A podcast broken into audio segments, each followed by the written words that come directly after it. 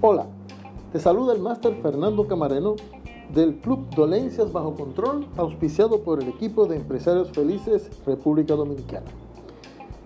En el capítulo de hoy vamos a estar hablando acerca del embarazo, parto y lactancia. El embarazo puede ser un momento único, emocionante y alegre en la vida de una mujer. Para que una mujer quede embarazada, debe liberar un óvulo de su ovario, proceso conocido como ovulación.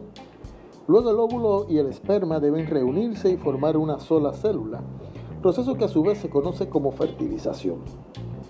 El embarazo comienza entonces, el óvulo fertilizado se adhiere al útero de una mujer y comienza a crecer en esta etapa conocida como el embarazo.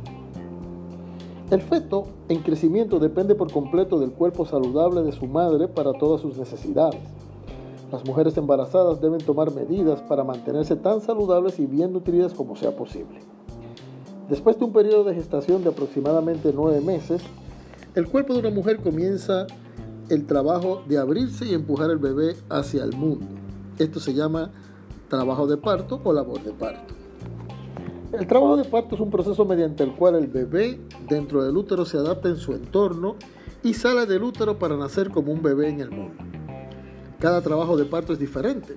Puede ser largo o corto, muy difícil o no. Cada trabajo de parto, sin embargo, sigue un patrón básico.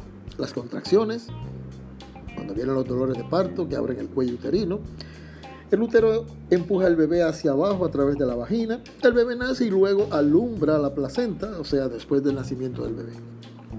Una vez nace el bebé, ya no recibe nutrientes del cordón umbilical. La lactancia materna es la forma normal de proporcionar a los niños pequeños los nutrientes que necesitan para un crecimiento y desarrollo saludable. Normalmente la mayoría de las madres pueden amamantar siempre que tengan información precisa. La lactancia materna exclusiva se recomienda un máximo de 6 meses, manteniendo la lactancia materna junto con alimentos complementarios apropiados si se desea.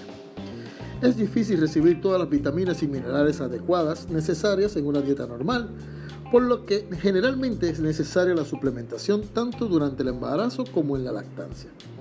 La ingesta de suplementos de alimentos integrales es clave.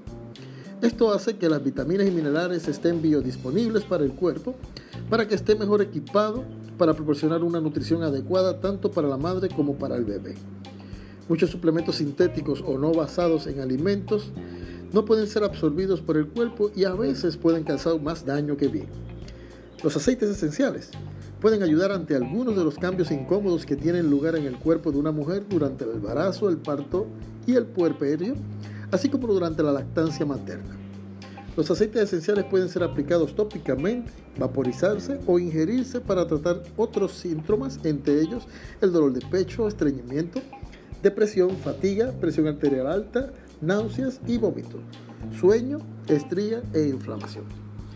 Este que les habló en el día de hoy es el máster Fernando Camareno del Club Dolencia Bajo Control, auspiciado por el equipo de empresarios felices República Dominicana. Le invitamos a seguirnos en nuestro club Dolencias Bajo Control en todas nuestras redes sociales. Hasta la próxima.